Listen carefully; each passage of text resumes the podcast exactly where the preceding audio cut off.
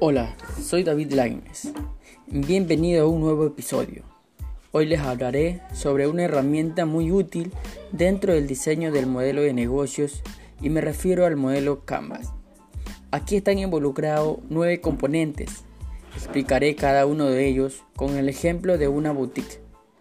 El primero y más importante es la propuesta de valor, es decir, ofrecerles a nuestros clientes algo diferente en este caso ofreceremos asesoría de imagen.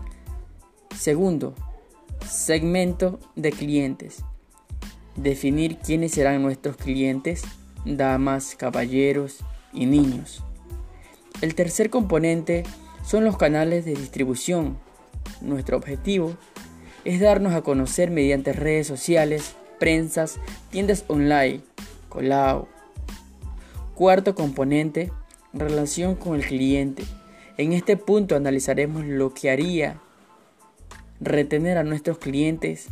Serían como promociones, descuentos, ofertas. El quinto componente es fuentes de ingresos.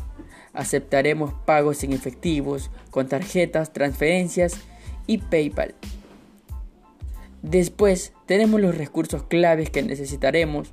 Sería el transporte para la entrega de nuestros productos a domicilio, Séptimo componente son las actividades claves que se involucra a todo lo que se hará como eh, empresa. Por ejemplo, entregas a domicilio, difusión del negocio, ventas en tiendas físicas y virtuales, estrategias de descuentos y promociones y canales de distribución por redes sociales. Prensa radial. En el siguiente son los socios claves.